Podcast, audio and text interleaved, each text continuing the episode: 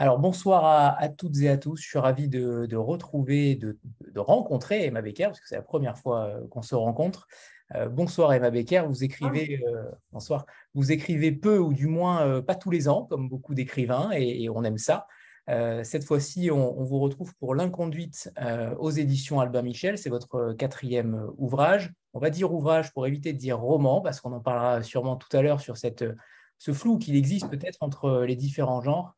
Euh, dans tous les cas, euh, après euh, Monsieur, MR, Alice, La Maison qui a eu un, succès évident, aujourd'hui vous revenez à l'autofiction, même si les, frontières justement sont, ténues. J'aimerais commencer par vous demander votre cheminement en tant qu'autrice après La Maison qui est sortie en 2019, donc ça fait déjà quelques années et le confinement est passé par là. Comment les choses se sont déroulées pour vous pour en venir à écrire L'inconduite? Bah, déjà, bonsoir, euh, bonsoir à tous et à toutes. Euh, écoutez, en fait, mon processus d'écriture, il n'a pas, pas tellement changé. En fait, je crois que j'ai toujours un petit peu procédé de la même façon depuis que j'écris des livres. Euh, alors, évidemment, je pense que le style change un petit peu parce que, parce que moi, je change et que les, dynamiques qui me font écrire changent un petit peu aussi. Mais j'avais toujours le même projet qui est de finalement d'écrire l'état d'une personne, à savoir moi, à un moment donné sa vie, à des moments qui me semblent être des moments clés euh, de son existence, pour essayer d'être, euh, voilà, de décrire le plus justement possible euh, ce que c'est qu'une voilà, qu'une expérience humaine de femme, évidemment, parce que c'est la condition dans laquelle j'ai grandi, dans, dans, dans, le monde qui est le nôtre. Donc, quelque part, par rapport à la maison, oui, c'est vrai, où il y avait un thème qui était très, très fort, c'est pas tout à fait la même chose, mais enfin, ça reste le même, le même processus.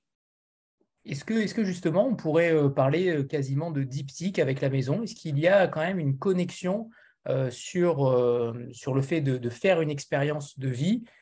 Pour la maison, c'était dans une maison close. Là, pour le coup, vous parlez de vous, mais en tant que mère, en mmh tant que femme, sur le désir sexuel, évidemment. Mais est-ce qu'il y a une connexion entre les deux possible?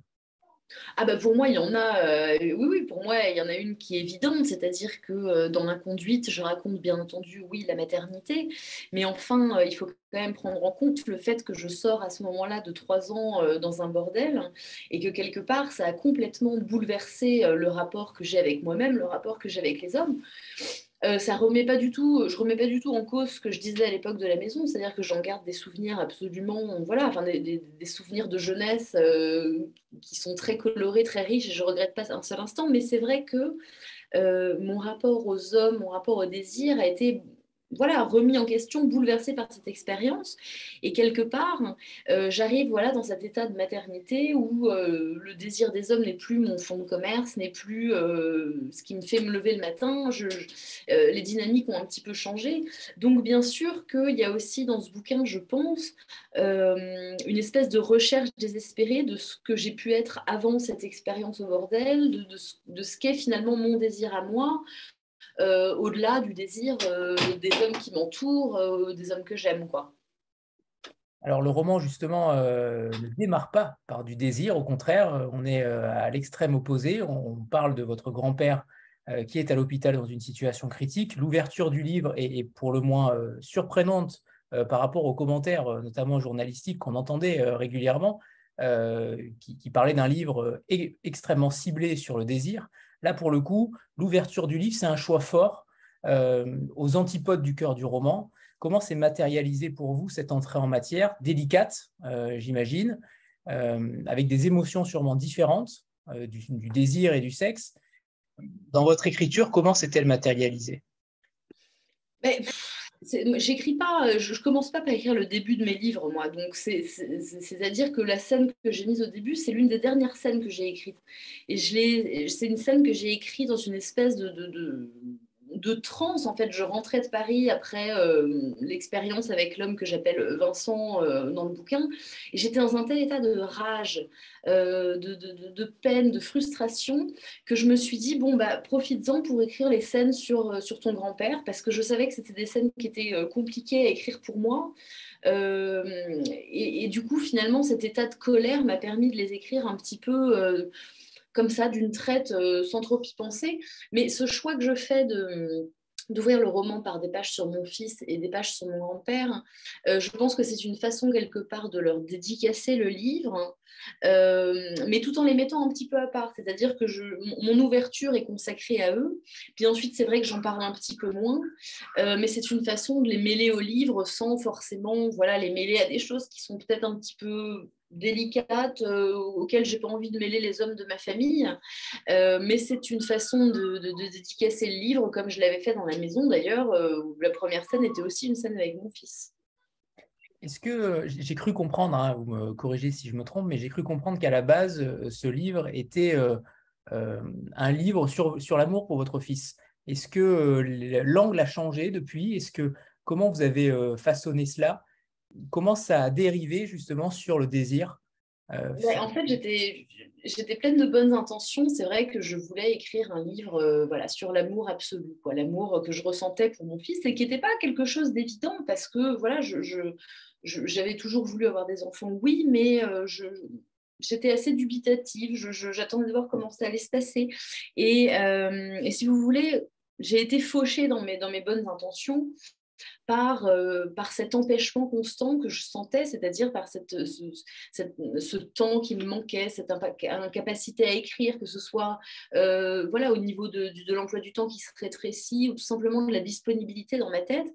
Et en fait, de voir comment est-ce que la maternité était conçue euh, et de voir finalement l'astreinte que ça devait être pour moi et le renoncement que ça représentait, euh, j'ai commencé à être très en colère. Et donc en fait, l'inconduite, c'est pas le livre que je voulais écrire sur la maternité, euh, mais c'est le livre que j'ai que j'ai écrit tant bien que mal en volant du temps un peu par-ci par-là.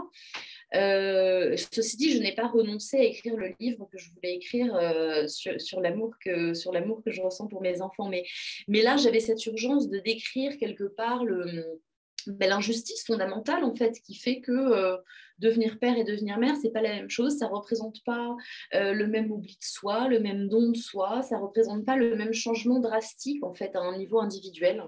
Et je pense que c'était quelque chose qui à l'époque me oui, m'étranglait beaucoup. Donc, je n'avais pas la capacité d'écrire ce livre d'amour fou parce que pour ça, il faut avoir suffisamment de temps pour y penser, il faut avoir le temps de se sentir aimé. Et, je crois que quand on a un tout petit enfant, c'est, on, a le temps de rien, mais on n'a surtout pas le temps de se sentir penser et c'est très difficile d'écrire. Justement, sur, euh, parce que l'éditeur ou vous, je ne sais pas, au, début du livre, euh, indique que c'est une pure fiction, euh, malgré quelques quelques ressemblances. Euh, on retrouve forcément votre vie, Emma Becker, à l'intérieur, puisque vous vous mettez euh, également en scène par rapport à, la maison, par rapport à l'éditeur, par rapport à, votre vie. On vous retrouve totalement. et comment vous expliquez cette séparation entre vous et la narratrice, entre cette porosité entre le réel et la fiction? Bah, en fait, je pense que pour être. voilà, l'autobiographie, c'est un rapport un rapport un peu scrupuleux des événements qu'on puisse passer. Moi, je suis pas diariste, je suis pas en train de faire du journal, euh, c'est pas ma façon de fonctionner. Ce que je fais, c'est que je commence à écrire des scènes dont je me souviens qui m'ont marqué comme, comme des sortes de tableaux. Et en fait, à partir de ces tableaux, euh, je recompose une espèce de trame chronologique, mais qui n'a pas du tout la présomption d'être euh, juste, d'être exhaustive ou d'être scrupuleuse. Et quelque part, la part de fiction, euh, elle se niche aussi dans euh, le choix que je fais de raconter tel ou tel souvenir, dans le fait que parfois je revis les scènes, je les réinvente. Euh, mes personnages ne sont pas forcément des personnes individuelles, ce sont parfois des personnages qui sont composites, comme je le faisais dans la maison, où euh, les collègues dont je parlais étaient souvent des souvenirs de collègues, mais aussi des choses que moi, enfin, les événements que je relatais étaient des événements que j'avais pu vivre moi et que je mettais dans la bouche de, collègues qui de fait étaient euh, voilà reconstitués. Donc, euh, c'est pas de l'autobiographie, c'est pas du journal, c'est vraiment du roman dans le sens du roman autofictionnel dans le sens où c'est bel et bien des événements qui me sont, euh, qui me sont arrivés, mais j'y ajoute le poids du, du souvenir, de la nostalgie, de, voilà, de tout ce qu'évoque finalement le souvenir, et qui n'est pas toujours scrupuleux ou scientifique. Quoi. Et cependant, on sent quand même une immense honnêteté, voire une grande lucidité sur vous-même dans votre ouvrage. Euh, là, vous êtes, j'ai l'impression que vous êtes au-delà de l'autofiction. J'ai l'impression que vous êtes entré véritablement dans vos souvenirs, dans vos émotions pour y, pour y segmenter ces dernières et vos désirs, bien sûr. mais comment on segmente tout ça? Comment on sépare euh, ce que vous vivez en tant que femme et ce que vous vivez en tant qu'autrice? Bah, moi, je ne le sépare pas trop. En fait, la différence, c'est ce que je vais choisir de raconter et de, et de finalement de romancer. Enfin, Quand, quand, on écrit sur les gens qui nous entourent, finalement, on transforme ces gens en personnages. Donc, euh, la différence, c'est euh, qui est-ce que je vais choisir de transformer en personnage qui a, entre guillemets, cette importance euh, dans ma vie pour que j'en fasse un personnage. Puis il y a des choses que je raconte pas parce que je trouve qu'elles sont difficiles à raconter. Je, le dis d'ailleurs dans le bouquin, mais euh, parler, euh, parler du bonheur tout simple qu'on peut avoir à retrouver son mec et à regarder la télé avec le soir, c'est des choses que, bon, peut-être qui n'ont pas vocation à être romancées parce que parce que c'est quelque chose de simple et que tout le monde comprend sans avoir besoin pour ça de la littérature.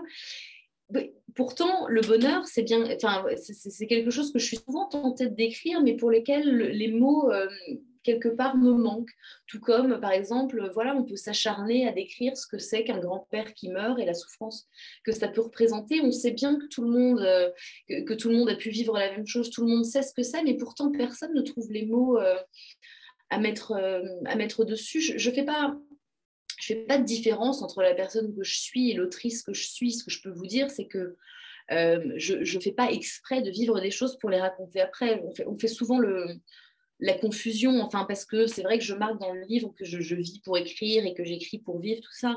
Mais euh, ça m'a, tout comme tout comme la maison, euh, c'était pas des choses que je, faisais exprès de vivre pour pouvoir en faire des livres après. C'est juste que il y a des, choses comme ça qui vous tombent entre les pattes et vous savez que ça va faire un passage de livre intéressant dont, vous pourrez tirer des, leçons, des enseignements et, voilà, je ne sais pas si j'ai bien répondu à votre question, j'ai essayé. Oui, très bien, très bien.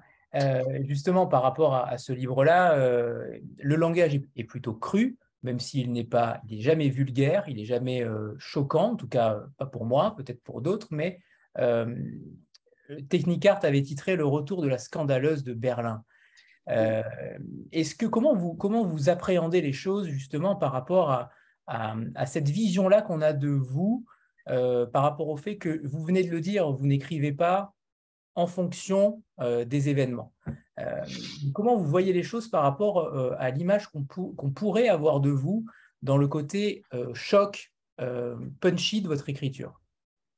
Bah, c'est marrant, c'est pas quelque chose qui m'a qui, m'est jamais tracassé. Peut-être parce que dès mon premier bouquin, c'est comme ça qu'on a choisi de me de me marketer, enfin de me cataloguer. C'est-à-dire que je j'étais jeune, j'écrivais, euh, euh, j'écrivais quelque part sur ma sexualité, euh, sur les hommes, et tout de suite, ça devenait quelque chose de, comment dire, de subversif.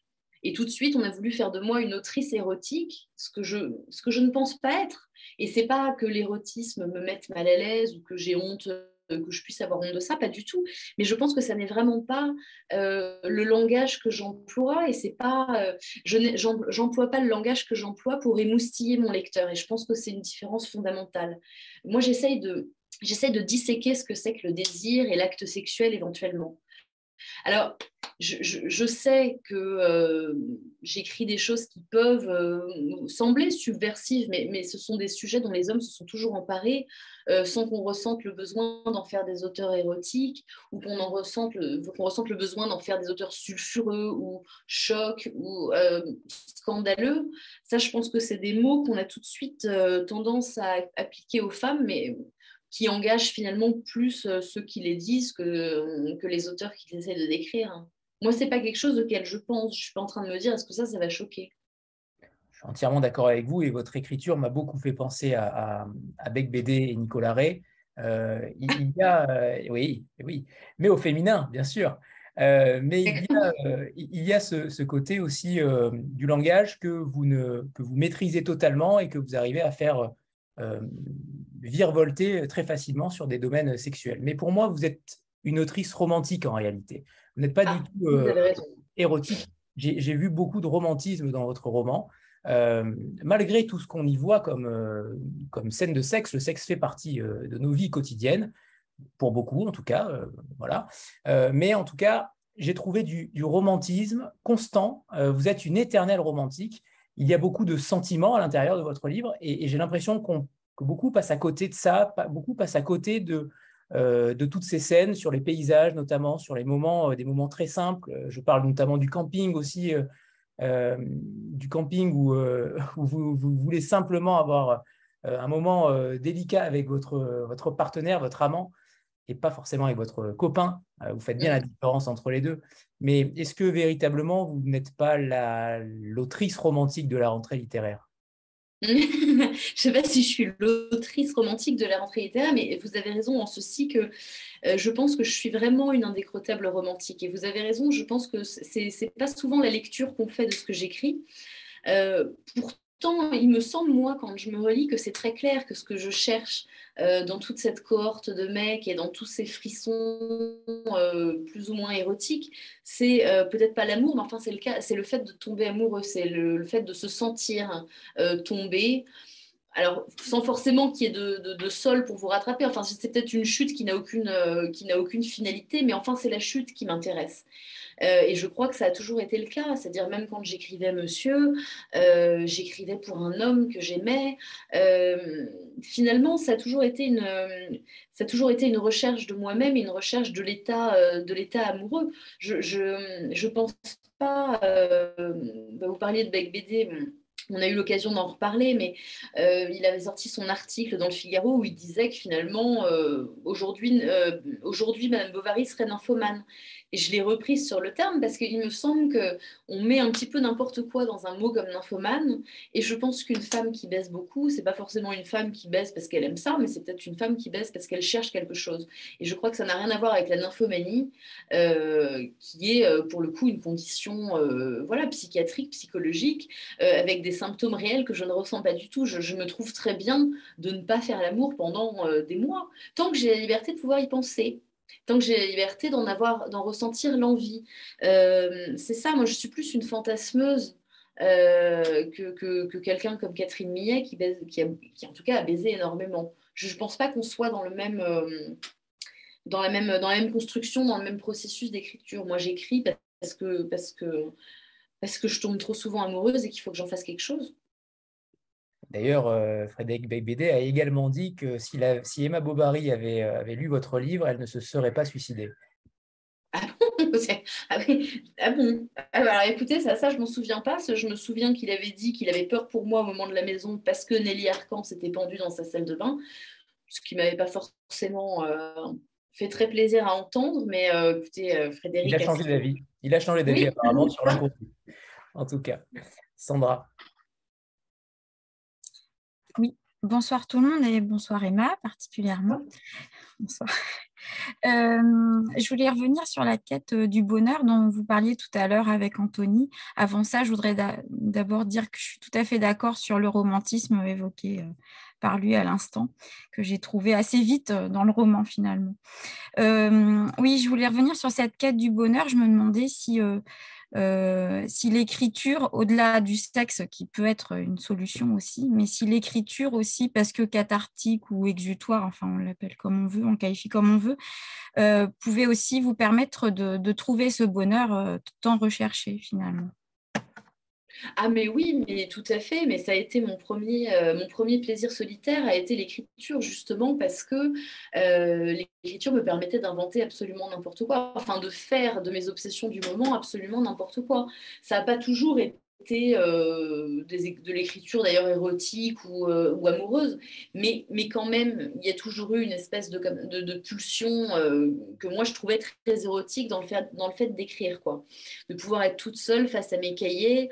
en fait, ça a commencé parce que j'étais folle amoureuse de John Lennon.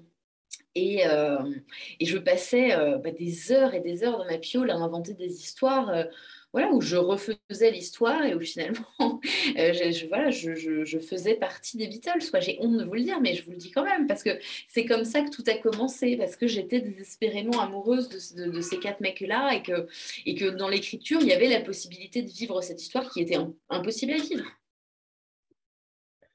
Est-ce que le... Je ne sais pas si Sandra, tu as fini? Oui. Oui, ça a l'air. Euh, j'ai eu l'impression que le sexe était une sorte de carapace pour remplir ce vide intérieur dont vous parlez euh, également euh, dans le livre, mais le sexe, c'est votre carapace Est-ce qu'il lui aurait plu avoir une autre carapace possible Ou est-ce que justement ça, ces relations sexuelles, on ne peut pas dire démesurées parce qu'elles sont à chaque fois incarnées, elles sont toujours romantiques aussi. On ne peut pas appeler ça des relations sexuelles banales. vous arrivez à, mettre de l'intérêt dans chacune d'elles. Mais est-ce que c'est votre paravent? Est-ce que c'est c'est uniquement ça? Ou ça aurait pu être quelque chose d'autre? Non, mais j'arrive à mettre de l'intérêt dedans parce que je me donne du mal et parce que j'en ai envie. Mais euh, c'est aussi le pouvoir de l'écriture, c'est de transformer des scènes d'une banalité abominable euh, en une scène intéressante dont vous allez tirer quelque chose de, bah, au moins une histoire drôle. Enfin, c'est déjà bien d'en tirer une histoire drôle, je trouve. Il y a tellement, il aurait tellement moyen de s'en vouloir les uns aux autres euh, quand, on, quand on voit à quel point, enfin, le nombre de rencontres sexuelles qui se passent mal, qui se, qui sont des, des non-rencontres en vérité.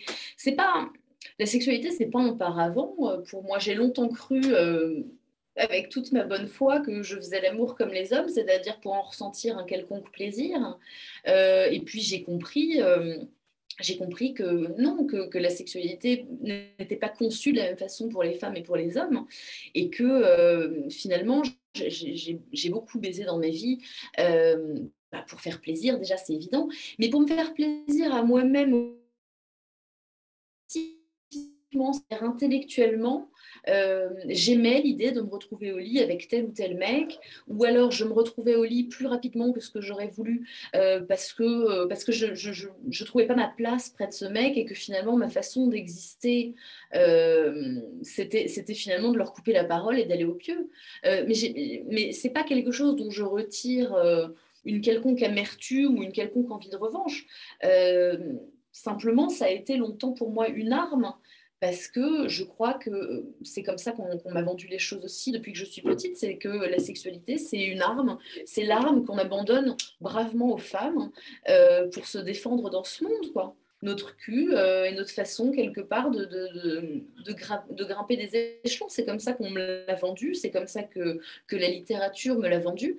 Et j'essaye, bien entendu, de, transformer cette arme en quelque chose qui puisse être tout simplement satisfaisant pour moi-même, mais il faut, c'est pas rien, vous savez, pour une femme de se défaire euh, du regard de l'homme, de se défaire de la, de la projection qu'on donne à l'homme pour se mettre à désirer pour soi et pour mettre son plaisir à soi au premier plan. Euh, moi, j'ai beaucoup baisé en ayant l'impression de rendre un service, enfin de performer quelque chose. C'est pour ça peut-être que ça a été facile pour moi d'aller bosser dans un bordel, enfin facile, que j'ai pu le concevoir avec cette facilité-là, c'est parce que j'avais la sensation qu'enfin on me payait, qu'enfin, euh, je trouvais une utilité au fait, euh, fait euh, d'aller au lit avec un mec. Ça pas, pas un, c'est pas un paravent. ça a été, quelque part, c'est le bonheur de ma vie, la sexualité. C'est-à-dire pas seulement l'acte sexuel, mais la montée vers l'acte sexuel, la pulsion qui nous y entraîne. Euh, c'est un filtre avec lequel j'ai longtemps regardé le monde et je voudrais savoir, autant que n'importe qui, pourquoi est-ce que ça me fascine comme ça?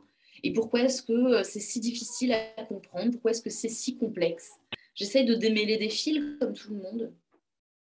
Et ils sont très bien démêlés, les fils. Au fil de. C'est gentil, j'essaye. Euh, Jérém, mais je ne pense pas que ce soit le. Euh, Yasmina, c'est pas non. Euh, euh, je ne sais pas si vous entendez là. C'est bon. si, si, on vous entend. Bonjour. Bonjour à tous. je, je voulais vous poser une question par rapport en fait au consentement parce que dans votre livre, vous dites à un moment, je crois, enfin, le personnage d'Emma dit à un moment à John euh, je crois, tu te, tu te forces. Non, je devrais me forcer à venir te voir, mais toi, tu ne peux pas te forcer à me baiser, je crois, quelque chose comme ça. Ouais, ouais, ouais. Et donc voilà, je voulais, je voulais savoir si c'était l'auteur qui parlait ou le personnage à ce moment-là.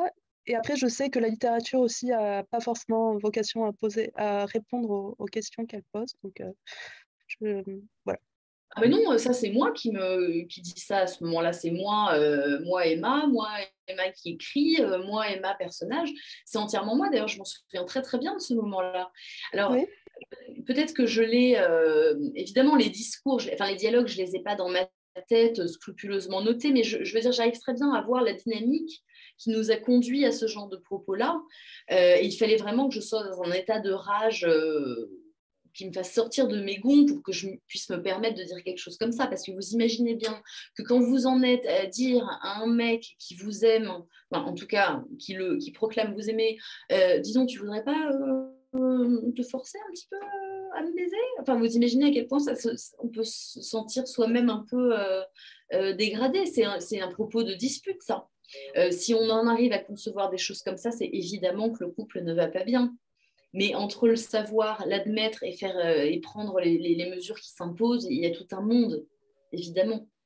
Mais qu'est-ce que c'était votre question? Vous aviez l'impression que je, je outrepassais son consentement, c'est ça? Oui, c'est ça. En fait, je m'étais dit que si ça avait été un homme qui aurait formulé les choses de cette manière, ça, je pense que ça, le, livre aurait fait euh, parler pour de mauvaises raisons, peut-être, mais je pense que, ça, vous, trouvez que, vous trouvez que les hommes ne nous disent pas ce genre de propos euh, juste sur, sous des termes différents? Vous trouvez pas que... fait, le, personnage d'Emma, quand, quand, on lit le livre, on est plutôt de votre côté. Et à ce moment-là, j'ai du mal en fait à, faire preuve d'empathie à ce moment-là avec le personnage. Ah, mais attendez, ça, je, je, je, comprends tout à fait. Je ne m'attends pas à ce que vous soyez constamment en empathie parfaite euh, avec le personnage ou avec. Euh, mais je ne dis pas que je suis facile à vivre. Hein. Pas du tout. Euh, il y, a certains moments où ça a dû être très compliqué d'être avec moi, mais enfin, avec cet homme-là, on est quand même dans une logique, euh, au bout d'un moment, de gaslighting et de manipulation euh, qui fait que finalement, je me retrouve à quelque part à mentir sans, trop savoir finalement si ça vaut le coup que je m'accroche, s'il y a un problème, si le problème vient de moi, si... Enfin voilà, je ne vais pas vous refaire toute l'histoire, mais quand vous recontextualisez, finalement, j'essaye de, de multiplier les formes formule choc avec ce mec-là pour essayer d'en tirer quelque chose, parce qu'apparemment, il y a quelque chose qu'il n'arrive pas à me dire. J'essaie de le faire réagir. C'est votre bébé ou c'est le mien parce que... Oui, non, c'est la mienne. D'accord, d'accord. bon, merci d'avoir répondu. Je vous en prie. Nicolas Oui, euh, donc c'est moi. Vous m'entendez là, c'est bon? Parfaitement. Oui, c'est bon. Ok. Donc, euh, je pensais aux réactions souvent violentes que tu provoques. Et euh, j'ai pensé à toi, notamment en lisant le dernier bouquin d'Alice Zeniter qui s'appelle Toute une moitié du monde, où elle parlait de la difficulté des femmes à trouver des modèles en littérature, c'est-à-dire à ne pas se poser en victime ou en suicidé ou en, ou en folle, en gros. Enfin, et, euh, je me demandais avait, si tu avais déjà eu des modèles littéraires et et si ça n'expliquait pas la violence à laquelle tu dois faire face euh, assez souvent dans les réactions euh, à tes écrits? Alors, écoute, c'est une très bonne question. Euh, moi, je ne me, je me cache pas d'avoir grandi dans un monde littéraire de mecs, tu vois. Mes, mes, premières amours littéraires, c'était des hommes, c'était, tu vois, c'était Maupassant, c'était Nicholson Baker, Stephen King, enfin, j'ai j'ai pas lu autant de filles que autant de femmes pardon que j'aurais aimé euh, que j'aurais aimé en lire. Euh, et très rapidement si tu veux parce que j'écrivais ce que j'écris on, m'a tout de suite forcé à me revendiquer euh, en Anaïs Nin tu vois ou en Élie Arcan. Ce que j'avais tu vois j'aime beaucoup Anaïs Nin je, mais mais c'est pas ça fait pas partie de mes premières amours de lecture. C'est terrible, mais je ne considère pas avoir de, modèle masculin non plus. Tu vois, évidemment, comme tous les écrivains, j'ai des auteurs que j'adore et, certains ont influencé ma manière d'écrire, hein, même si je ne prétends pas faire du Zola, tu vois. Mais enfin, il y a certains, écrivains, évidemment, qui m'ont beaucoup, euh, beaucoup inspiré. Euh, mais j'ai pas. Euh, j'ai pas de modèle particulier, ni en tant qu'homme, ni en tant que femme. Et c'est vrai que c'est quelque chose qui me gêne parce que je voudrais pouvoir, euh, tu vois, me, revendiquer d'une grande, grande écrivaine. Et, mais j'ai grandi, grandi en lisant des mecs. Et, euh, et c'est vrai que peut-être que ça fait de moi... Euh, bah, je sais pas, je sais pas si ça fait de moi une mauvaise féministe, j'en sais rien, tu vois, mais en tout cas, j'essaye de, j'essaie d'être un petit peu euh, libre dans ma façon d'écrire sans avoir besoin d'avoir forcément un modèle euh, derrière moi ou d'écrire dans l'ombre de, quelqu'un. Mais tu, mets le doigt sur quelque chose qui effectivement m'embête un petit peu, c'est de ne pas avoir eu plus de lecture euh, féminine. Mais elle n'existait pas vraiment de manière prégnante jusqu'à récemment, C'est vrai, c'est vrai. C'est vrai, tu as raison. Mais tu vois, par exemple, euh, enfin, je dis, j'ai pas lu euh, Sylvia Plath, j'ai pas lu Virginia Woolf, tu vois. Il y a des tas de concepts finalement qui me manquent. Et tu vois, on parle beaucoup de Virginia Woolf à, à propos de mon dernier livre. Bah, ça me gêne parce que je l'ai pas lu, tu vois. Mais pourtant, ce qu'elle exprime, enfin, je, pense ce qu'elle exprime peut-être dans une chambre à soi, peut-être que j'exprime des choses qui sont similaires, ce qui prouve finalement que ben, depuis Virginia Woolf, des choses n'ont pas, il y a des choses qui n'ont pas beaucoup changé, si tu veux, en ce sens que la solitude, euh, la possibilité d'avoir un endroit où personne vient t'emmerder, ça reste encore une problématique et un challenge quand tu es une femme et quand tu es une mère, par exemple. Je n'ai pas répondu à ta question, mais j'ai essayé.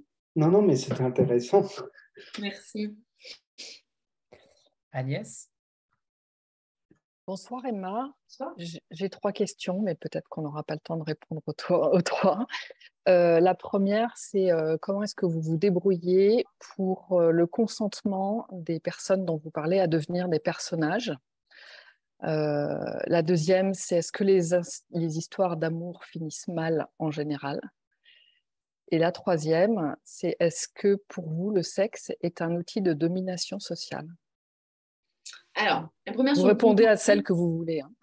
non, non, mais attendez, je vais vous faire un, je, vais même essayer de faire des ponts. Il y a un plan en trois parties. Alors, euh, pour le consentement, bah, c'est vrai que j'ai jamais eu vraiment ce problème-là. Euh, alors, pour monsieur, euh, l'idée qu'il puisse découvrir qui, que, c'était lui dans le bouquin mettait un espèce de plaisir de gourmet, donc je ne me suis pas trop donné du mal pour brouiller les pistes. Après, c'est vrai que je change toujours les prénoms et que je suis assez, je, m'attache assez scrupuleusement à changer des détails qui me paraissent, euh, voilà, être très, euh, qu'est-ce qu'il y a le chat, euh, qui, me, qui me paraissent trahir la personne dont je parle. Quand je parle vraiment d'une personne physique, je fais en sorte qu'elle ne soit pas, qu'elle soit pas reconnaissable. Et de fait, j'ai jamais vraiment eu de problème en ce sens-là. On m'a jamais traîné en justice. J'ai et j'ai jamais vraiment tremblé à l'idée qu'on puisse reconnaître qui que ce soit. Euh, votre deuxième question, est-ce que les histoires d'amour finissent mal en général? Bah, J'aurais pensé que oui.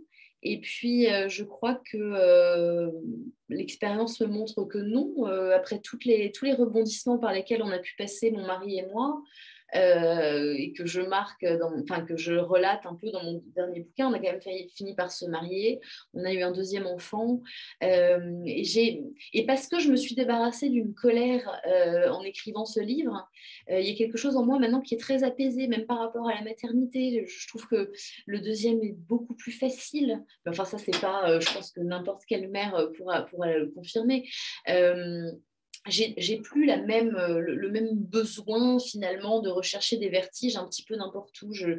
J'arrive à apprécier des plaisirs beaucoup plus simples. Alors, est-ce que c'est la sagesse? J'en sais rien. Mais enfin, je pense que les histoires d'amour n'ont pas forcément vocation à, à mal finir si on arrive à, définir bien le rôle de chacun dans la, dans la relation et si on n'attend pas d'une seule personne qu'elle vous complète entièrement à tous les niveaux.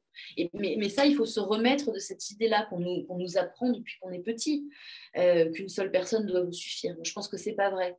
Je pense qu'il faut faire la paix euh, sur l'idée qu'on n'est pas euh, la totalité de l'univers pour une seule personne.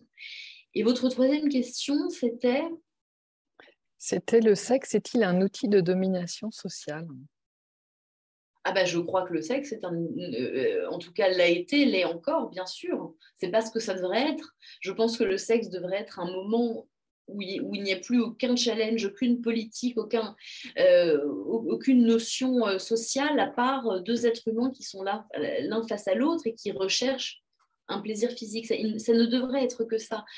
On s'aperçoit malheureusement que le sexe est politique, que le sexe est, euh, une dynamique sociale, que le sexe sous-tend euh, beaucoup plus de choses que la simple obtention du plaisir. En tout cas, quand on est une femme, moi, c'est comme ça que je l'ai toujours conçu. Euh, et je ne dis pas que c'est bien. Je dis simplement que voilà, j'essaye de mettre le doigt dessus et j'essaye de montrer les choses telles qu'elles sont, pas telles que je les voudrais, mais telles qu'elles sont. Voilà. Parfait. 20 sur 20 merci. pour, bah, merci, Ordonnier. Euh, où étiez-vous pendant mon bac euh, Vous dites à un moment donné euh, dans votre livre Moi qui suis éternellement à la poursuite des ressucés, du goût de revenez-y, de la nostalgie. Est-ce que ce n'est pas justement ce livre-là qui, qui vous façonne le plus, qui est le plus personnel, qui est le plus est-ce que c'est pas votre livre de souvenirs tout simplement? Est-ce que c'est pas celui dans lequel, dans lequel vous êtes le plus la, plus proche, la plus euh... vraie? Ouais, la plus vraie. Ouais. Bah si, bah, euh, oui, je pense, euh, oui, je crois. Mais je, je crois aussi parce que euh, plus on écrit de livres, enfin, quand on écrit comme j'écris, c'est-à-dire quand on fait de l'autofiction, quand on sert de, de sa propre vie comme matériau de base, je crois que plus on écrit et plus on se révèle quelque part, parce que plus on se débarrasse euh, de cette pression de savoir qu'on va être lu, qu'on va être publié. Enfin, pourtant, c'est toujours le même bonheur euh, renouvelé de voir mon livre exister sous forme de, livre physique, hein, mais je crois qu'on se libère au, fur et à mesure de l'écriture, on se libère euh, du besoin de plaire, du besoin de faire des jolies phrases, du, du besoin de faire de l'exercice de style, et que peut-être euh, on, atteint une capacité d'honnêteté qui n'est pas la même, par exemple, pour le premier roman, où là, vous avez beaucoup de choses à prouver. Je ne dis pas que j'ai plus rien à prouver du tout. J'ai toujours des choses à, prouver euh, à moi, à, mon, mes lecteurs. Mais euh, disons que j'ai, il y a une partie de moi qui s'en fout finalement euh, d'être cette jeune scandaleuse euh, qui, voilà, qui, est, qui, s'en fout d'être ce, ce, euh, pourquoi on me fait passer depuis le, depuis, depuis le premier bouquin que j'ai écrit. Donc quelque part, ouais, j'en arrive à un point où je me dis, ce que je cherche, c'est essayer d'être la plus juste et la plus honnête possible pour, bah, déjà pour montrer que c'est possible, que les femmes ne sont pas toujours obligées de se décrire elle-même avec poésie, avec moult adjectifs euh, superlatifs. Enfin, je ne dis pas que je suis en train de faire quelque chose que les autres femmes n'ont jamais fait, mais, mais vous voyez bien à quel point, par exemple, euh, on est sans cesse en train de me dire, mais vous écrivez quand même, vous utilisez des mots très crus quand même, hein. parce que apparemment c'est très difficile euh, d'admettre que les femmes puissent se servir de ce vocabulaire-là pour décrire leur sexualité. C'est-à-dire qu'il faudrait toujours qu'on écrive en parlant euh, de nous-mêmes comme des espèces de, nature morte, avec des fruits, avec des fleurs, avec du pelage, du ci, du ça, machin.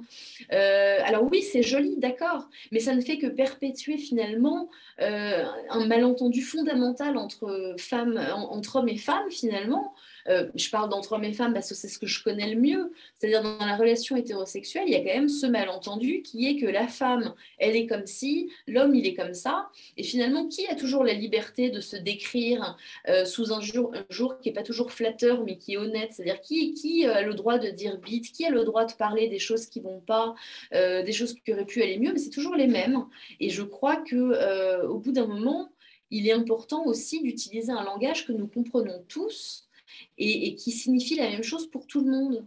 Euh, je veux dire, euh, bien sûr qu'il faut appeler un chat un chat euh, quand on voit que en 2022, les hommes ont toujours autant de mal à, situer certains points de notre anatomie, quand on voit qu'il y a énormément d'hommes qui sont encore persuadés que, enfin voilà, je vais pas, je vais pas vous faire la liste, mais je crois que, que utiliser le même langage euh, c'est aussi essayer de réduire un malentendu qui fait qu'on baisse pas bien, qu'on baisse pas aussi bien qu'on pourrait baiser malgré euh, l'omniprésence du sexe absolument partout. Oh, j'aurais bien voulu la liste hein, pour pouvoir m'améliorer. Mais... je vous en ferai une, je vous en ferai une dans un prochain livre. Euh, non, ce que je voudrais dire, c'est que c'est que c'est un livre extrêmement drôle aussi. malgré tout ce qui s'y passe, vous arrivez à y mettre un humour extrêmement pinçant, extrêmement ironique, grinçant. Euh, notamment sur les scènes de sexe où euh, euh, vous êtes à la fois parfois passive, parfois disruptive, parfois... c'est extrêmement intéressant d'avoir ce, ces, comment dire, ces dialogues-là aussi, et ce qui se passe dans votre tête à chaque moment, à chaque scène de sexe, parce que vous créez, aussi, créez, aussi, des scénarios, aussi parfois, et c'est intéressant de comprendre ce qu'il se passe dans votre tête. Et en tant qu'homme, en tout cas, euh, j'aimerais que beaucoup d'hommes lisent ce livre parce que euh, on y apprend euh, beaucoup de choses aussi sur la psychologie. Et je pense que votre, votre mère, qui était, il me semble, dans ce milieu-là, y a fait beaucoup. Mais on sent chez vous cette volonté de, de décomplexer, de déconstruire aussi certains a priori. Bah, oui, euh, c'est-à-dire je prétends pas du tout être quelqu'un de libéré, euh, de très libéré ou de très libre sexuellement. Je pense que c'est plutôt le contraire. Je pense que c'est quelque chose qui m'a intéressée comme ça parce que je, je comprenais rien à ma sexualité, parce que je trouvais ça très compliqué, parce que je comprenais pas pourquoi euh, la jouissance était si facile pour les hommes et si problématique pour les femmes. Euh, et, je prétends pas euh, être complètement déconstruite, c'est-à-dire que les scénarios que je m'invente, par exemple, et je pense qu'on pense au même, ce scénario de l'inconnu dans un parc euh, qui, vous, qui vous brutalise un petit peu, c'est aussi le résultat de ce qu'on m'a appris de l'homme, c'est-à-dire que c'est c'est ce que je crois que les hommes attendent des femmes. C'est-à-dire, on est tous l'un face à l'autre, hommes et femmes, on est tous pétris de nos, de nos préjugés, des, constructions qu'on nous apprend qui ne sont pas vraies. Bien sûr qu'un homme n'est pas euh, une espèce de, de, bite sur patte euh, qui est toujours prête, à, toujours prête à agir. Et bien sûr que les femmes ne sont pas dans l'attente perpétuelle du prince charmant. On en est chacun la preuve. Et pourtant, on arrive l'un en face de l'autre euh, avec des attentes complètement démesurées, en ne parlant pas le même langage sexuel, en n'ayant pas les mêmes attentes. Euh, et c'est quelque chose qui, je trouve, est amusant, qui peut être pathétique. Euh, qui peut être fascinant, qui peut être magnifique, qui peut donner lieu à des très belles rencontres qu'on n'attendait pas non plus. Voilà je trouve qu'il y, a énormément de choses à dire sur la sexualité qui dépassent la sexualité. Ça dit beaucoup de nous euh, en tant qu'individus, de, comment on se conçoit, de comment on conçoit l'autre. Euh, je crois que la sexualité, il faut en rire. Enfin, je crois que si on n'en rit pas, il y a moyen d'en avoir très peur. Enfin, c'est très grave quand même. Comme euh, c'est très grave de faire l'amour avec quelqu'un. Alors en même temps, c'est c'est pas grave dans le sens où c'est pas quelque chose de sacré, mais enfin un acte sexuel qui se passe bien, c'est quand même de l'ordre du miracle. Et de la même manière, quand ça ne se passe pas bien, c'est pas un drame. C'est juste une, ça peut être juste une non-rencontre. Euh, je, crois qu'il faut euh, pouvoir concevoir la sexualité comme un espace d'extrême gravité, mais d'extrême liberté aussi. Mais c'est simplement pas facile de réconcilier, euh, bah, déjà de se réconcilier entre hommes et femmes, et puis de réconcilier nos attentes avec la réalité non plus. Et avec des années de retard. Bien sûr. Euh, justement, je rebondis, pardon euh, Stéphanie, je, rebondis avant sur euh, le langage des hommes, puisque vous disiez juste avant qu'on trouvait que votre langage était cru, mais en même temps, les hommes, pour la plupart, en privé, prennent ce langage-là. Il y a une dichotomie quand même qui est forte. On vous accable d'un côté d'employer un langage cru par écrit, mais à l'oral, bizarrement, ça ne choque personne. Non, d'autant que euh, je ne suis pas sans doute pas la première qui vous le dit, mais quand les, quand les nanas parlent de cul entre elles, c'est dix fois plus graphique. Enfin, je n'ai jamais entendu des hommes euh, parler de, de, cul avec les détails, que, avec le luxe de détails que nous, on, se, que, nous, on y imprime. Quoi. Je veux dire, euh, je pense que les femmes ont un potentiel de précision, euh, de graphisme euh, et d'obscénité qui est bien différent euh, de celui des hommes. Mais je pense que c'est aussi une nécessité parce que parce qu'on nous a toujours vendu notre sexualité comme quelque chose de tellement complexe qu'il vaut mieux pas s'y pencher. Parce que sinon, il y a tout un monde à refaire et franchement, la flemme, il y a ça. Il y a... Et puis, parce que finalement, oui, enfin, même au niveau biologique, enfin biologique, non pas du tout, au niveau physique, euh, peut-être que nos organes génitaux sont moins faciles à comprendre aussi que ceux des hommes. Peut-être que, le fait que tout se passe intérieurement euh, fait qu'on a ce besoin de, parler de sexe avec plus de détails, plus de aussi parce qu'il y a cette dynamique euh, de, de, de, devoir constamment se plier au regard de l'homme, se plier aux attentes de l'homme, et on en oublie finalement ce que nous désirons et ce qui nous fait jouir. Et je crois que, que, que ce langage-là euh, nous est encore plus nécessaire qu'aux hommes en réalité. Mais parce que c'est un langage martial, parce que c'est un langage presque de combat, euh, et ben on considère que c'est un langage qui n'appartient, qui n'appartient qu'aux mecs. Je, je, considère pas être un espèce de héros ou de porte-étendard du féminisme en disant ça. Je pense que c'est une nécessité de dire bite. Je pense que c'est une nécessité de dire chatte euh, au lieu de, de, de, de, fleurs ou de je sais pas quoi, parce que, euh, parce que sinon on se, voilà, on se perd, on se perd dans la, dans la traduction et il y a des, des, malentendus comme ça qui sont irréconciliables. Eh bien, c'est parfait, la transition est toute faite pour Stéphanie. qui en a pris, qui en a pris pour son argent dans ce roman. Bonsoir Emma, euh, bonsoir à tous. Euh, oui, alors moi je voulais vous remercier euh, d'avoir dit les, de, de, dire les choses de façon si, si crue sans que ce soit vulgaire parce que j'étais pas du tout faite pour aimer votre roman.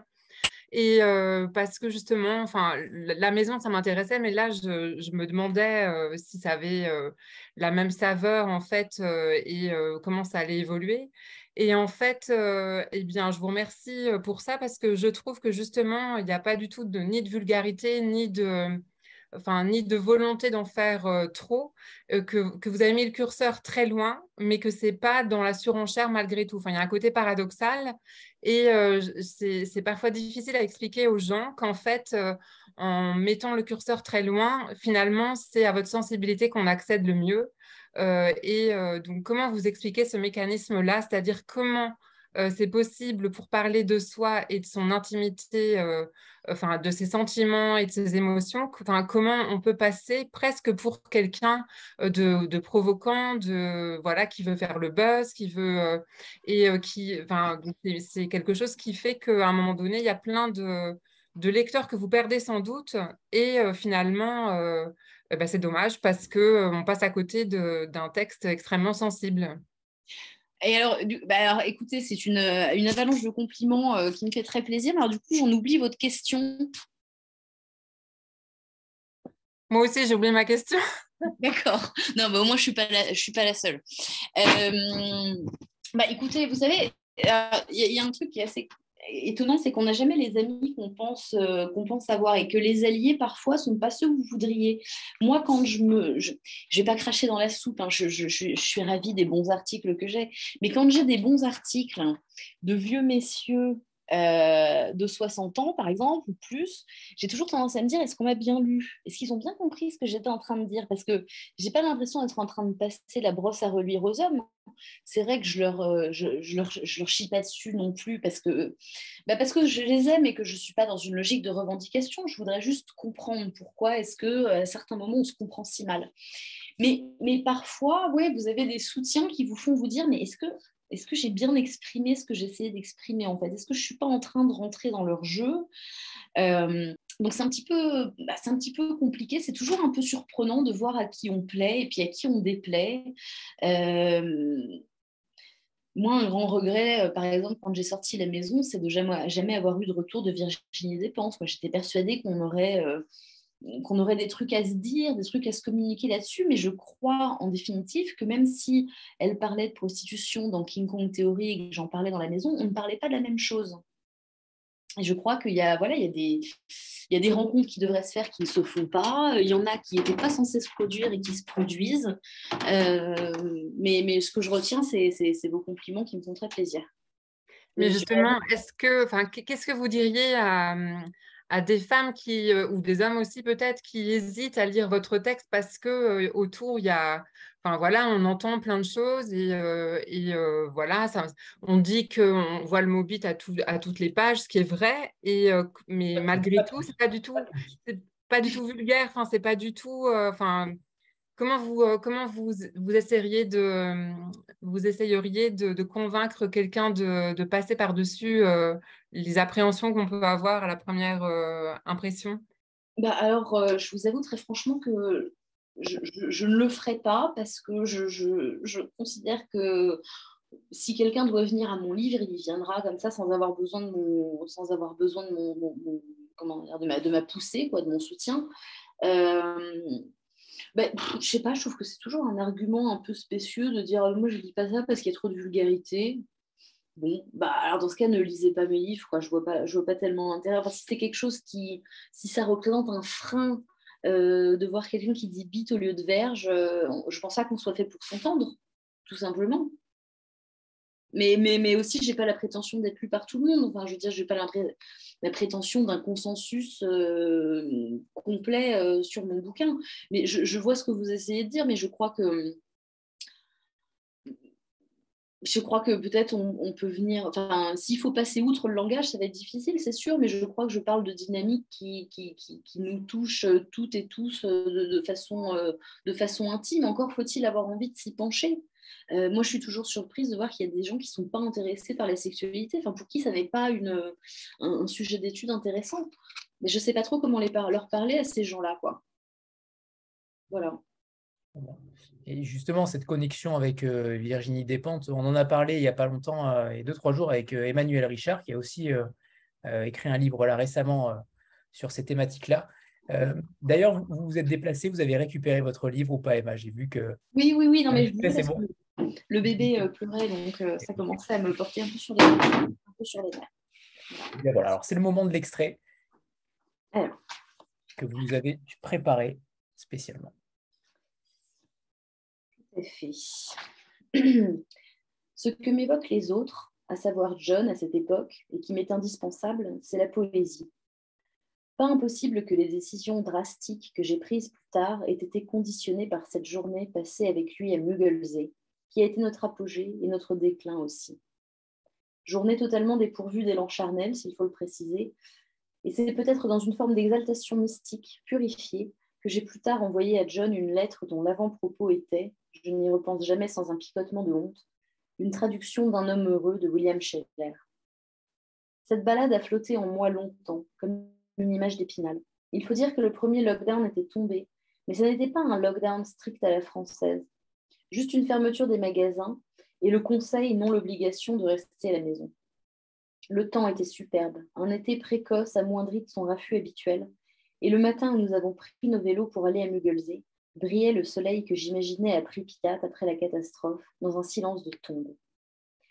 Les grandes artères étaient pour nous, nous avions frôlé quelques passants timides au cœur des bois et quelques autres dans le supermarché sans âge à l'entrée de Friedrichshagen, où nous avions acheté main dans la main de quoi faire un pique-nique. Ah, quelle félicité que ce jour de mai. Tout prenait des allures de symphonie pastorale. Le bord du lac abandonné où nous avions mangé notre salade toute faite avec du pain. Les chemins de forêt où nous nous sommes enfoncés, nos vélos à la main. Près d'une rivière, nous avions fumé une cigarette en regardant sur la berge en face une bicoque de campagne avec un porche rouge, de vieux voilages aux fenêtres. La maison disait à vendre, elle venait avec une barque bleue antique qui glougloutait dans le renfoncement de la rive. Dans le jardin, il y avait une balancelle, une réserve de bûches, un cerisier auquel on aurait pu accrocher un hamac.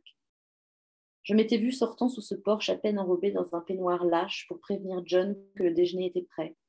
Fumant le soir assise sur les marches incurvées au milieu par un siècle d'été en famille bronzant en jupe, les jambes ouvertes, et John m'enjoignant d'ailleurs de mettre une culotte.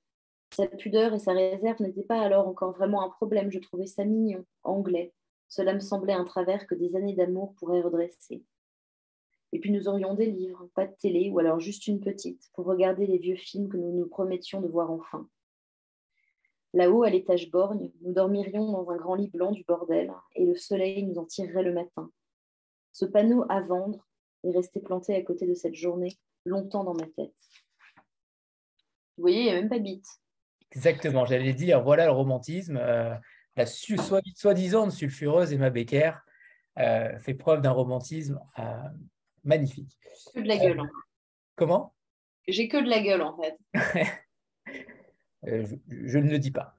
vous dites à un moment donné que il y a des choses que vous n'avez euh, jamais pensé à écrire. Euh, vous parlez notamment des disputes lorsque vous étiez enceinte, les tromperies, euh, le choix que vous n'avez fait de, partir après trois ans de, munificence, munificence. Pardon.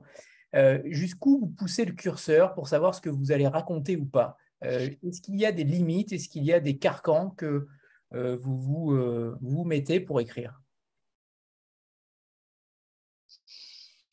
Qu'est-ce qui est difficile à écrire ben, si mon grand-père, ça a été difficile à écrire parce que c'est parce que parce que là encore, c'est des, des, des, émotions fondamentales. Euh, la mort, le plaisir, le bonheur, c'est des choses qu'on vit tous, mais qui, que je trouve extrêmement difficiles à décrire sans les amoindrir, quoi, sans, sans, faire des listes finalement d'adjectifs euh, qui n'évoquent pas grand-chose. Ça, je trouve ça difficile à écrire. Euh, j'ai du mal à parler d'argent, moi c'est quelque chose que j'aime pas. J'aime pas parler de pognon. Ça, c'est une de mes seules pudeurs, hein, étrangement. Euh, mais à part ça, je vois pas. J'ai pas spécialement de, de sujets sur lesquels je m'interdis d'écrire. Donc tout est potentiellement, tout est dans, tout est dans vos livres. Bah, potentiellement oui, après effectivement on choisit ce qu'on raconte aussi. Je, moi je raconte tout ce qui a trait à une scène si, ça nourrit la scène et si ça lui donne un intérêt, enfin si ça apporte à, l'intérêt de cette scène. Euh, j'ai pas la prétention de décrire ce que je mange le matin ou comment je enfin je veux dire des, listes comme ça me semblent sans intérêt. Mais je m'interdis pas d'écrire quoi que ce soit. Très bien.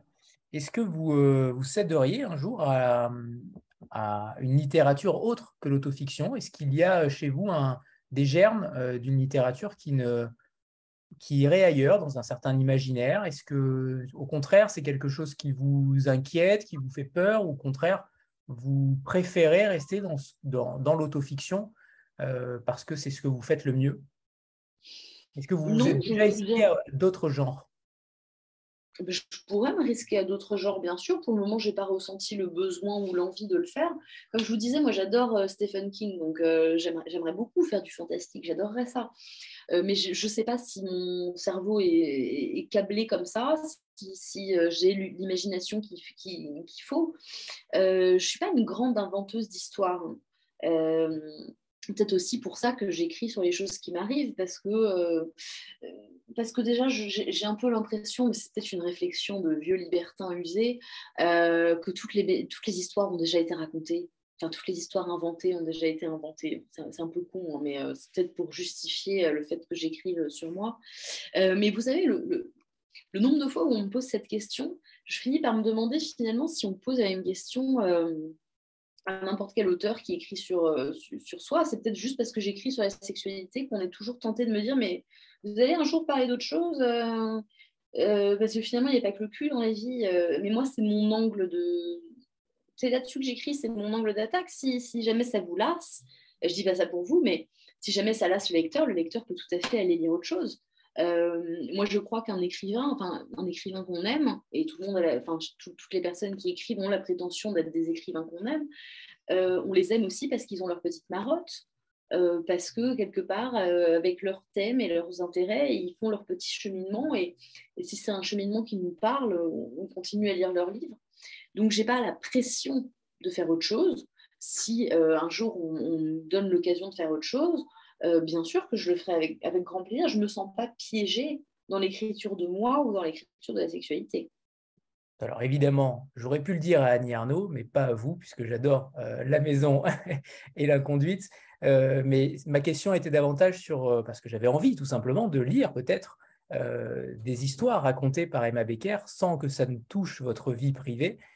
Ça m'aurait intéressé. Voilà, au contraire. Ah ben, attendez, je ne dis pas que ça n'arrivera jamais. Je ne dis pas que ça n'arrivera jamais. Très bien, très bien. Je vais vous spoiler euh, les dix prochaines années quand même. Non, en effet. Euh, concernant les, les, hommes sur lesquels vous écrivez, est-ce que vous laissez un temps de maturation euh, les concernant sur les, sur les souvenirs que vous avez, les moments que vous avez passés avec eux, sur les hommes de votre vie Et là, j'inclus votre grand-père, votre fils notamment. Comment travaillez-vous la substance même de ces hommes-là? Euh, vous les décrivez parfaitement. Vous êtes peut-être euh, une, des, romancières qui les décrit le mieux euh, actuellement. comment vous écrivez sur ces hommes-là? C'est le sexe opposé, c'est toujours quelque chose de peu évident. Est-ce que vous laissez ce temps de maturation? Est-ce que vous écrivez au fil des souvenirs? Est-ce que vous écrivez chaque jour? Comment vous, travaillez cette matière-là? Mmh. Non, j'écris pas chaque jour, en tout cas ça c'est sûr, j'ai pas cette discipline-là. Euh, mais je, suis constamment en train de, je suis constamment en train d'écrire dans ma tête, c'est-à-dire que je, passe peut-être, mon temps d'écriture, euh, il y a 10% qui se passe en écriture physique, mais, mais c'est-à-dire, je pense qu'une partie du boulot c'est aussi de, réfléchir justement et d'avoir cette marge de manœuvre nécessaire pour retourner les souvenirs, les mettre bout à bout, assembler des pièces de puzzle. Euh, comment j'écris sur les hommes? Bah, faut dire qu'ils m'aident. Hein. Enfin, je veux dire, il y, a certains moments où, euh, où vraiment euh, on a l'impression qu'ils ont envie d'être dans un livre, quoi. Et, euh, dans ces cas-là, bah, c'est du petit lait. Enfin, je veux dire, je peux pas m'en empêcher. C'est, Mais, mais je fais ça sans. J'écris pas par esprit de, vengeance ou de revanche. C'est-à-dire que les pires trous du cul que j'ai pu, rencontrer dans ma vie, on n'est jamais parlé. Et c'est d'ailleurs C'est d'ailleurs une de mes petites joies mauvaises hein, de me dire qu'il doit y avoir quand même toute une catégorie de mecs qui m'ont connu et qui doivent être en train de claquer du boule à chaque fois que je sors un bouquin en vain, parce que ce ne sera pas celui-là. Ce sera peut-être le suivant, parce ce ne sera jamais, qui sait. Euh, mais, euh, mais les hommes sur lesquels j'écris, je pense qu'il y a quand même beaucoup de tendresse de ma part. Alors oui, parfois c'est vrai que je les égratigne, mais enfin, je ne pense pas que ce soit des portraits d'hommes dont on ne pourrait jamais se relever. Je crois qu'il y a quand même en moi euh, la volonté, bah, quelque part, de les maintenir en vie aussi en, écrivant sur eux. On dit toujours qu'un quand on écrit sur quelqu'un, on le tue. Je ne pense pas que ce soit ça. Je pense qu'on les immobilise. Euh, et c'est pour ça que j'écris d'une manière générale, c'est qu'il y, a des, souvenirs dont j'ai pas envie qu'ils s'échappent. Et puis il y a des hommes que j'ai pu détester sur le moment et qui, en fait, par le processus d'écriture, sont devenus des personnages et j'ai beaucoup, de tendresse pour eux, ne serait-ce que pour les pages qui, m'ont permis d'écrire. Euh, mais je me sers pas d'eux, c'est-à-dire j'ai jamais, ça m'est jamais arrivé d'aller voir un mec ou de, baiser avec un mec parce que je me disais que j'allais écrire là-dessus. Jamais, jamais. J'ai quand même j'ai beaucoup de défauts, mais je crois que j'ai un fond d'honnêteté intellectuelle qui fait que euh, je baise les mecs parce que j'ai envie d'eux, pas parce que, euh, que j'ai envie d'écrire sur eux. J'écris sur eux si je trouve qu'il y a des choses intéressantes à en dire. Mais le jour où il n'y aura rien d'intéressant à dire sur un mec, ben, j'écrirai pas dessus. Il y, a beaucoup de, il y a beaucoup de personnages, euh, on peut les appeler ainsi, dans le livre. Est-ce qu'il y en a un qui, pour lequel vous avez eu euh, des difficultés à écrire sur lui, plus qu'un autre. Et est-ce qu'il y en a de l'autre côté un autre qui vous a euh, qui vous bouleverse encore en lisant, euh, en, lisant, en lisant les lignes que vous avez écrites? Bah, ça a été plus, dur, plus d'écrire sur, sur le père de mon enfant, enfin de mes enfants maintenant, mais ça, a été peut-être le, j'ai été souvent interrompue dans l'écriture dans de ce livre par le fait, enfin, par cette, par cette idée qu'il fallait que j'écrive sur mon conjoint, qu'il fallait que j'écrive plus sur lui, parce que c'était un, point euh, essentiel en fait de, de, ce bouquin-là. Et j'avais du mal à écrire sur lui parce que je ne savais pas ce qui allait sortir de moi quand j'allais commencer à parler de lui. Il y a beaucoup de choses que j'avais pas envie de mettre, de donner en pâture quelque part euh, au monde entre guillemets, mais euh, il y a des choses que j'avais un peu envie de garder pour moi ou que je ne savais pas comment formuler euh, pour qu'on ne se fasse pas un jugement définitif sur mon conjoint parce qu'à l'époque, peut-être que moi aussi, j'avais un jugement définitif sur lui. Et, je me méfie de moi-même. Euh, c'est-à-dire, je me méfie de mes coups de colère, de mes, de mes, de mes, de mes coups de haine, de mes, de mes frustrations. je sais qu'il y a parfois des choses que je dis que je regrette. Et l'écriture vous permet justement de, bah, de, réfléchir à ces choses avant d'en faire vraiment euh, une partie d'un roman. Je crois que ça a été difficile d'écrire là-dessus. Euh, ouais, ça a été peut-être le mec qui m'a donné le plus de difficultés. Euh, John, en revanche, ça a été du pain béni. Quoi. J'ai, passé un certain point, j'avais vraiment l'impression que, que, le type faisait exprès. quoi exprès. Mais un peu comme Monsieur, finalement, un peu comme Monsieur, qui est quand même un personnage qui revient dans absolument tous mes romans. C'est-à-dire que d'une manière ou d'une autre, il y aura toujours l'évocation de ce mec, euh, que ce soit sous le nom de Monsieur ou sous n'importe quel autre nom. J'ai eu beaucoup de mal à me remettre de ce type. Euh, mais il faut dire qu'à chaque fois que je le vois, j'ai l'impression qu'il fait en sorte qu'il y ait encore 10 pages consacrées à lui dans, mon prochain bouquin. Quoi. Euh, et puis, ben oui, le personnage de Vincent, et encore, euh, voilà, elle représente encore une, blessure un peu, euh, un peu humide, quoi, que j'ai du mal à. Mais, mais qui m'a lancé dans le processus d'écriture de, de, ce bouquin-là. Donc, quelque part, je leur dois beaucoup aux hommes sur lesquels j'écris. Très bien. Et alors, je, je, vous cite, vous dites à un moment donné, alors pardonnez-moi, la phrase est un peu longue, mais je la trouve très importante parce que vous ah, mixez. pardonnez-moi, du coup. Non, non, non, elle est longue, mais, mais, belle. Oui, non, mais longue pour, pour que je la dicte, évidemment. Euh, mais je la trouve à la fois euh, poignante et dure, mais euh, il y a le propos, il y a en réalité quasiment tout le livre qui est contenu, à mon sens, dans cette phrase-là. Donc, je vais la lire.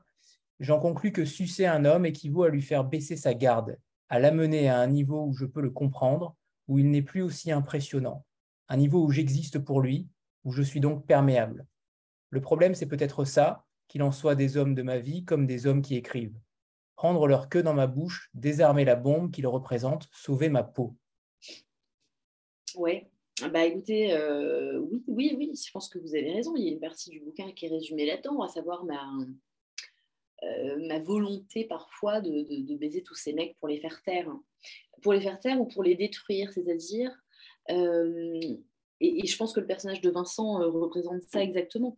C'est-à-dire que j'ai tendance à tellement fantasmer sur ces hommes que finalement, je, me fais entraîner par le poids de mon propre, mon propre romantisme et je tombe amoureuse de l'idée d'un homme, non pas de l'homme, mais de l'idée d'un homme et de l'idée de ce qu'on pourrait être. Et finalement, euh, quand l'occasion s'amène de passer au lit avec ce type, euh, bah, la déception obligatoire qui s'ensuit me permet de mettre fin à cette histoire et quelque part de tuer cet homme en moi et de tuer l'influence qu'il peut avoir sur moi et son emprise sur moi. Euh, je parlais tout à l'heure de, la sexualité comme une arme qu'on a laissée de bonne grâce aux femmes euh, pour qu'elles se fassent une place dans ce monde. Ben, c'est exactement ce que je suis en train de dire, c'est-à-dire que les, hommes que j'ai eus au lit euh, sont des hommes qui, quelque part, ne sont plus aussi impressionnants que ça, puisque je les ai vus tout nus, je les ai vus se tortiller, euh, je les ai vus faire des têtes pas possibles.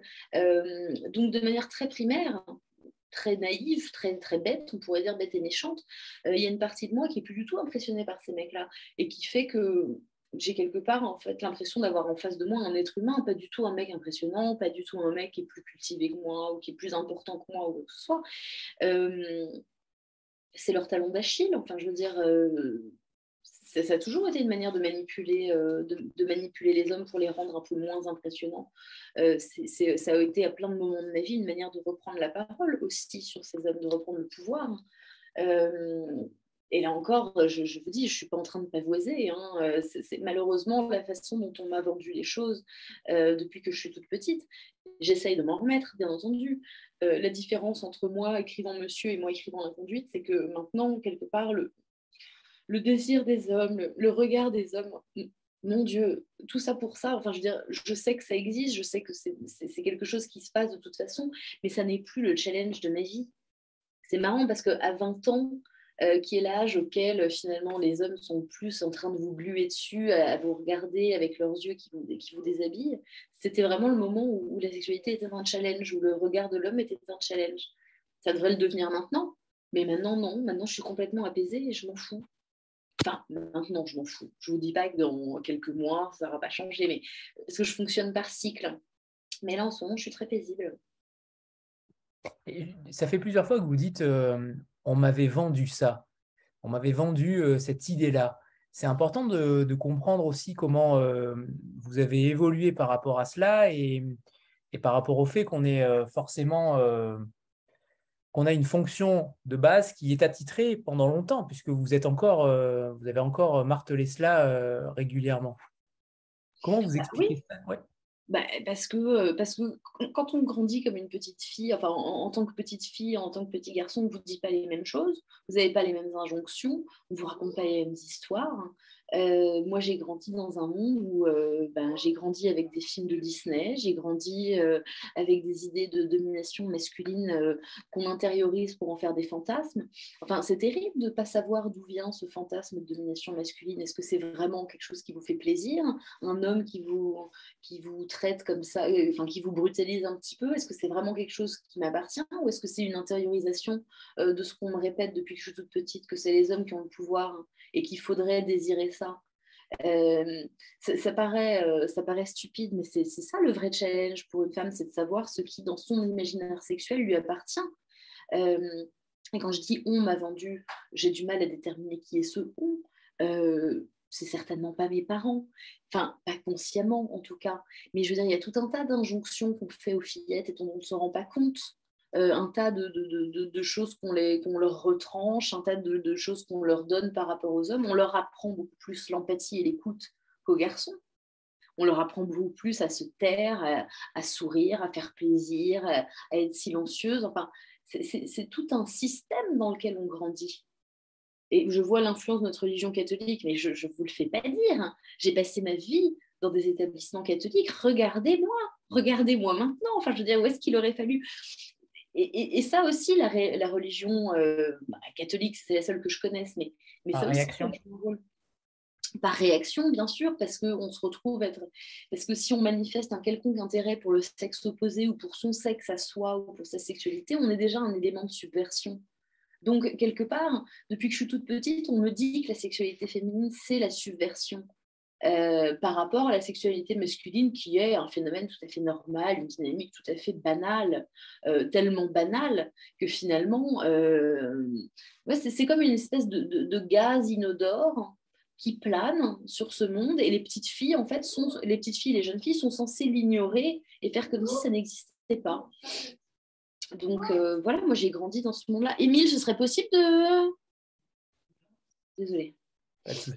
Euh, justement, il y a une scène euh, sur, le, viol qui est très intéressante euh, où vous dites, et ça, de mémoire, en tout cas, je n'ai jamais lu quelque chose de la sorte, d'assumer ce, viol que vous désirez, mais en choisissant, entre guillemets, le violeur. si vous pouvez peut-être expliquer cela, ou en tout cas la façon dans laquelle vous voulez expliquer les choses. Oui, bah, ça n'est absolument pas un viol, évidemment. le, principe de base du viol. Oui, non, mais c'est que vous choisissez absolument rien. Et il est évident que dans mon fantasme, c'est un viol dont j'ai choisi énormément de paramètres. Donc, ça n'est plus un viol, de fait. J'ai choisi l'endroit, j'ai choisi le mec, j'ai parlé au mec avant un petit peu euh, par téléphone. C'est pas le viol que je recherche en réalité, c'est l'impossibilité de me défendre l'impossibilité de réfléchir, l'impossibilité d'avoir le choix de pouvoir dire non. C'est-à-dire que la capacité de, pouvoir refuser euh, doit mettre, euh, impossible finalement de dire non. Mais ça, c'est une mise en scène. C'est encore une des multiples mises en scène qui composent mon imaginaire sexuel, qui composent ma vie sexuelle de fait. Euh, donc, je, je, je, bah, je, comprends que vous posiez la question, mais, mais pour moi, la, limite, elle est très très claire, puisque euh, quelques pages après, dans le passage du camping, à un moment, je me perds dans les bois, et là, je me dis, mon Dieu, j'aimerais vraiment pas en vrai que ça m'arrive. Euh, et je me rends bien compte de ce que ça pourrait me provoquer comme terreur, comme. Euh, mais je veux dire, étant une femme, je pense que je suis passée aussi à certains moments pas très loin, pour pas dire complètement dans le registre du viol. Euh, et, on sait toutes très bien ce que ça veut dire quand on s'imagine, entre guillemets, un viol. On sait toutes très bien que ça n'en est pas un, que c'est quelque chose qu'on a, euh, a choisi euh, de A à Z finalement. Mais je trouve que c'est intéressant qu'il faille, en tant que femme, se justifier de ce fantasme qu'on peut avoir de ne pas pouvoir dire non. Parce que c'est quand même quelque chose qui est... Enfin, pour moi, c'est quand même la base de la sexualité féminine c'est qu'à partir du moment où on vous oblige à faire quelque chose, vous n'avez pas voix au chapitre, alors vous restez une femme respectable. Mais si on vous donne la capacité de dire non et que vous continuez à dire oui, alors vous devenez, vous devenez quoi? Vous devenez une salope, vous devenez une pute, vous devenez euh, finalement une mauvaise femme. Donc euh, évidemment qu'il y a quelque chose dedans qui, me semble très intéressant, c'est euh, mais c'est justement ces notions de consentement, de non-consentement, de jeu avec le consentement. Je, crois qu'il y a quelque chose de crucial là-dedans sur la sexualité féminine. féminine ouais. Parfait. C'est justement là où je voulais que vous clarifiez les choses euh, pour éviter toute, euh, toute interprétation. Euh, Emma Becker, je vous remercie infiniment. On va faire une petite photo de groupe avant de nous quitter. Ah bah, avec joie. Préparez-vous. Certains mettent le livre. Et c'est bon, c'est parfait. Merci beaucoup Emma, merci pour votre honnêteté, votre franchise et surtout pour, pour vos livres qui euh, sont différents de beaucoup d'autres. Merci, merci infiniment. Et... Merci pour votre accueil et merci à vous tous euh, d'être euh, d'être venus. Merci Emma. Au revoir tout le monde. Bonne soirée. À bientôt. Et on vous Bonne soirée, au revoir. Au revoir. Au revoir.